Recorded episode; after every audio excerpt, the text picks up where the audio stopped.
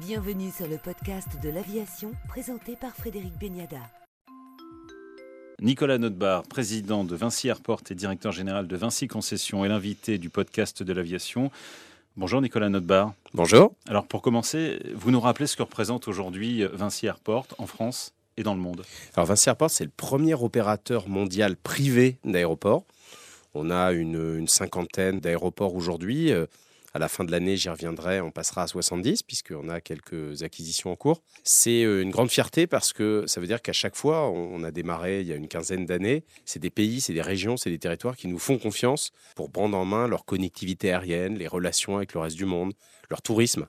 Et euh, petit à petit, on développe cette, euh, cette compétence française d'accueil, de développement économique, de, développement touristique dans ce, dans ce secteur. En France, une douzaine d'aéroports le plus grand étant Lyon-Saint-Exupéry, mais aussi Nantes, Rennes, Clermont, Toulon, Chambéry, euh, Grenoble. Euh, voilà, un certain nombre d'aéroports euh, importants pour les régions concernées.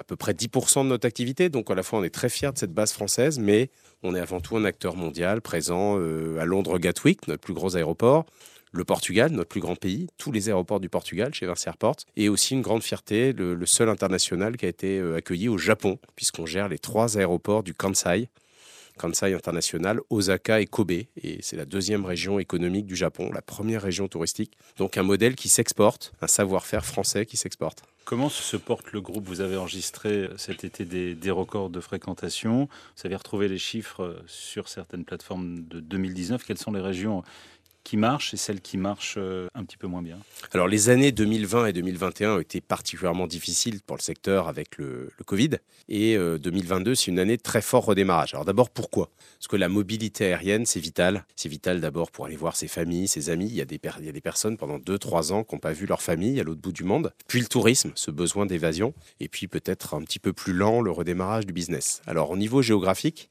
la région, le continent américain, notamment Amérique du Nord, Amérique centrale, quelques aéroports aux États-Unis, République dominicaine, Costa Rica ont redémarré très fort. Et aujourd'hui, c'est les aéroports qui sont au-dessus du trafic de 2019. La grande nouvelle de l'été, ça a été le redémarrage de l'Europe. Nos aéroports du Portugal ont eu un trafic très proche de celui de l'été 2019. Et là, en ce moment, au mois d'octobre, on est même euh, au-dessus.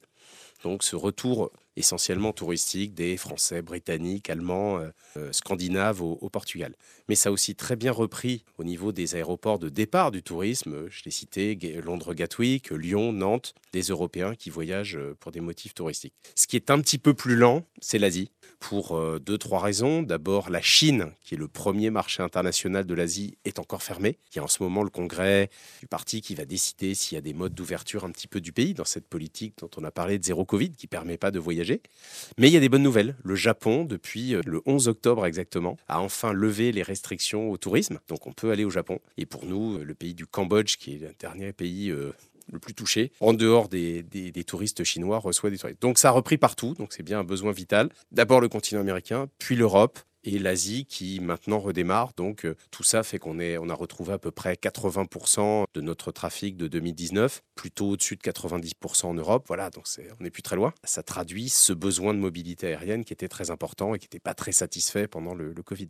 Alors vous poursuivez les, acquisitions, les, concessions, dernière en date, euh, Tahitifa et Mexico tout à fait. Ce modèle du développement euh, aéroportuaire, c'est un modèle euh, très international pour plein de raisons. D'abord parce que l'aviation civile internationale, c'est quelque chose qui marche très bien. On est dans un moment troublé au niveau mondial, mais il y a toujours ce domaine de coopération entre les pays, d'avoir des règles communes. On le voit dans les aéroports, la sûreté, contrôle des bagages, la normalisation des avions, la certification des aéroports, des aéronefs. C'est franchement une industrie mondialisée pour des raisons de sécurité, de, bonnes relations entre les pays. Et donc, c'est notre métier de pouvoir arriver et d'appliquer ces meilleures euh, pratiques dans différents pays du monde. Et donc, effectivement, en très peu de temps, nos dernières acquisitions, on a signé notre premier contrat sur le continent africain avec les aéroports du Cap Vert, euh, des îles au large de l'Afrique, très touristique. Et pour elles, c'est cette ouverture. Les premiers touristes sont britanniques et français au Cap Vert. Donc, pour eux, ils élargissent leur modèle et on a signé au mois de juillet. On a un an pour faire ce qu'on appelle le bouclage financier, mais on a six aéroports euh,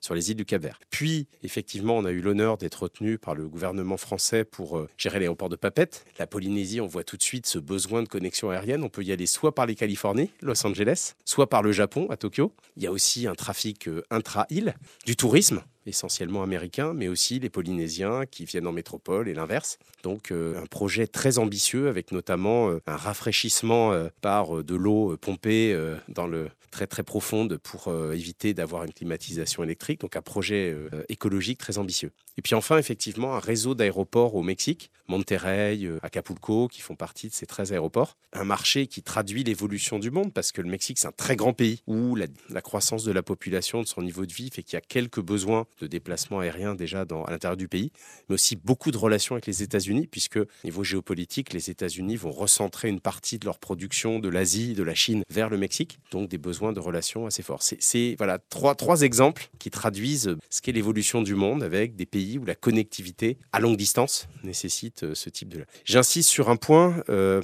et, on y reviendra, avec toujours un engagement euh, environnemental, sociétal très très fort de notre part, parce que on ne négocie pas avec ces pays le fait d'appliquer les meilleures pratiques qui sont les nôtres en matière environnementale. Il y a encore des parties du monde où vous n'êtes pas présent? Alors, si on considère que, la Polynésie fait partie de l'Océanie, ben, il n'y en aura plus avec le Cap Vert et la Polynésie. Mais encore une fois, avec des équipes toujours locales, toujours euh, régionales ou, locales. Le modèle du groupe Vinci, hein, euh, inspiré par Xavier Huillard, notre président directeur général, c'est toujours de dire il y a un savoir-faire, il y a des, méthodologies euh, commerciales, opérationnelles, techniques dans l'aérien, mais c'est très important que ça reste des objets locaux. C'est un objet de développement territorial. Vous le voyez, euh, il y a pas, c'est pas un Vinci-Land où notre marque, notre identité doit primer. Par exemple, en matière de développement commercial, on a développé ce qu'on appelle en anglais le sense of place, c'est-à-dire d'avoir une identité à l'intérieur de l'aéroport qui soit pas toujours la même c'est pas une industrie l'aéroportuaire, c'est un outil de développement local et donc le modèle du groupe Vinci, c'est d'avoir des équipes locales, des équipes euh,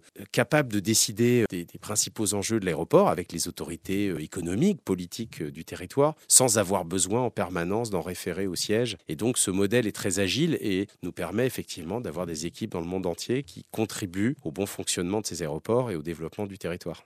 Pour revenir à l'Hexagone, l'aéroport d'Annecy est également passé sous votre giron après euh, Grenoble, Chambéry, Clermont-Ferrand, Lyon-Bron et Lyon-Saint-Exupéry, vous faites euh, carton plein en Rhône-Alpes. Qu'est-ce que vous allez faire de l'aéroport d'Annecy, qui n'est pas un aéroport commercial à proprement dit, avec, avec de la ligne? Alors d'abord, effectivement, c'est un grand honneur pour nous de travailler dans, dans la région Auvergne-Rhône-Alpes. C'est une région dynamique en matière d'économie, en matière de tourisme, en particulier le ski. Hein. Euh, Annecy, Chambéry, euh, Grenoble et même les aéroports de Lyon desservent les stations de ski euh, qui accueillent en partie des touristes qui viennent de, loin, beaucoup de Britanniques qui viennent en avion. Donc ça, c'est une utilité directe pour l'économie du territoire, mais aussi des donneurs d'ordre qui sont variés et qui sont tous intéressants et passionnants. Si on mesure trois départements, Haute-Savoie, Savoie, Isère, la région Auvergne-Rhône-Alpes qui est, qui est le leader avec la métropole de Clermont ferrand et le Puy-de-Dôme du syndicat mixte de, Clermont, et des co-actionnaires, la métropole de Lyon, département du Rhône et encore la région. Annecy là-dedans, mais effectivement, Chacun des territoires a une spécificité. C'est plutôt de l'aviation légère. C'est entre Genève et, Chambéry pour desservir ce territoire spécifique de la Haute-Savoie. Mais il y a aussi un certain nombre d'entreprises, un certain nombre de touristes qui, au milieu de ces différents aéroports, ont une offre complémentaire qu'on offre à Annecy. Donc on a notre légèreté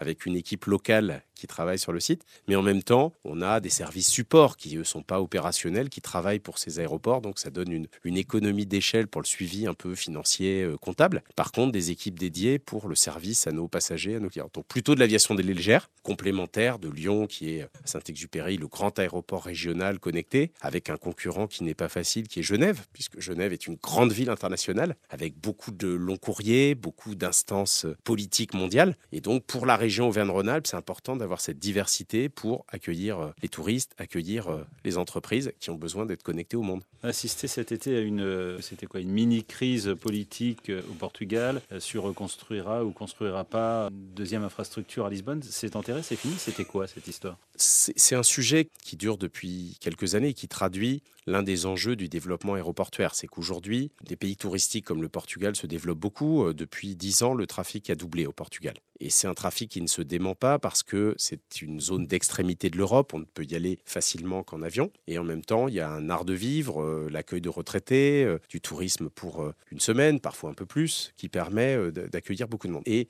l'aéroport de Lisbonne, il n'est pas suffisant à terme pour traiter ce trafic. Dans tous ces pays, c'est difficile, ce débat il est difficile de trouver des localisations et de dialoguer sur tous les effets de ces nouveaux sites. Ce débat, c'est un débat qui n'est pas seulement technique pour des gens comme nous, c'est un débat politique. Et donc, le gouvernement portugais a choisi d'en débattre. Il a trouvé une solution récemment de dire il faut que ce soit quelque chose qui, qui crée un grand consensus politique. Et donc, ils se sont mis d'accord, je dirais, entre les grands partis politiques qui d'habitude alternent à la tête du pays pour dire faut pas en faire un sujet politicien. Réétudions une dernière fois euh, toutes les solutions possibles. Et à l'horizon de fin 2023, on aura réalisé ce qu'on appelle en jargon européen une étude stratégique environnementale permettant de déterminer ensemble notre choix euh, politique. Nous, on est à disposition. Ce sera sans doute une solution avec d'abord l'aéroport actuel, puis utiliser d'autres sites. On a notre avis, mais notre contrat fait qu'on sera amené à élargir notre périmètre à un nouveau site aéroportuaire qui sera choisi par le, gouvernement portugais. Donc oui, moi je pense qu'aujourd'hui, il y a eu un cadrage clair du gouvernement portugais et qui permet euh, cette étude qui est très intéressante et qui euh, amènera une solution fin 2023. Nicolas Notbar, président de Vinci Airport, que nous retrouverons la semaine prochaine.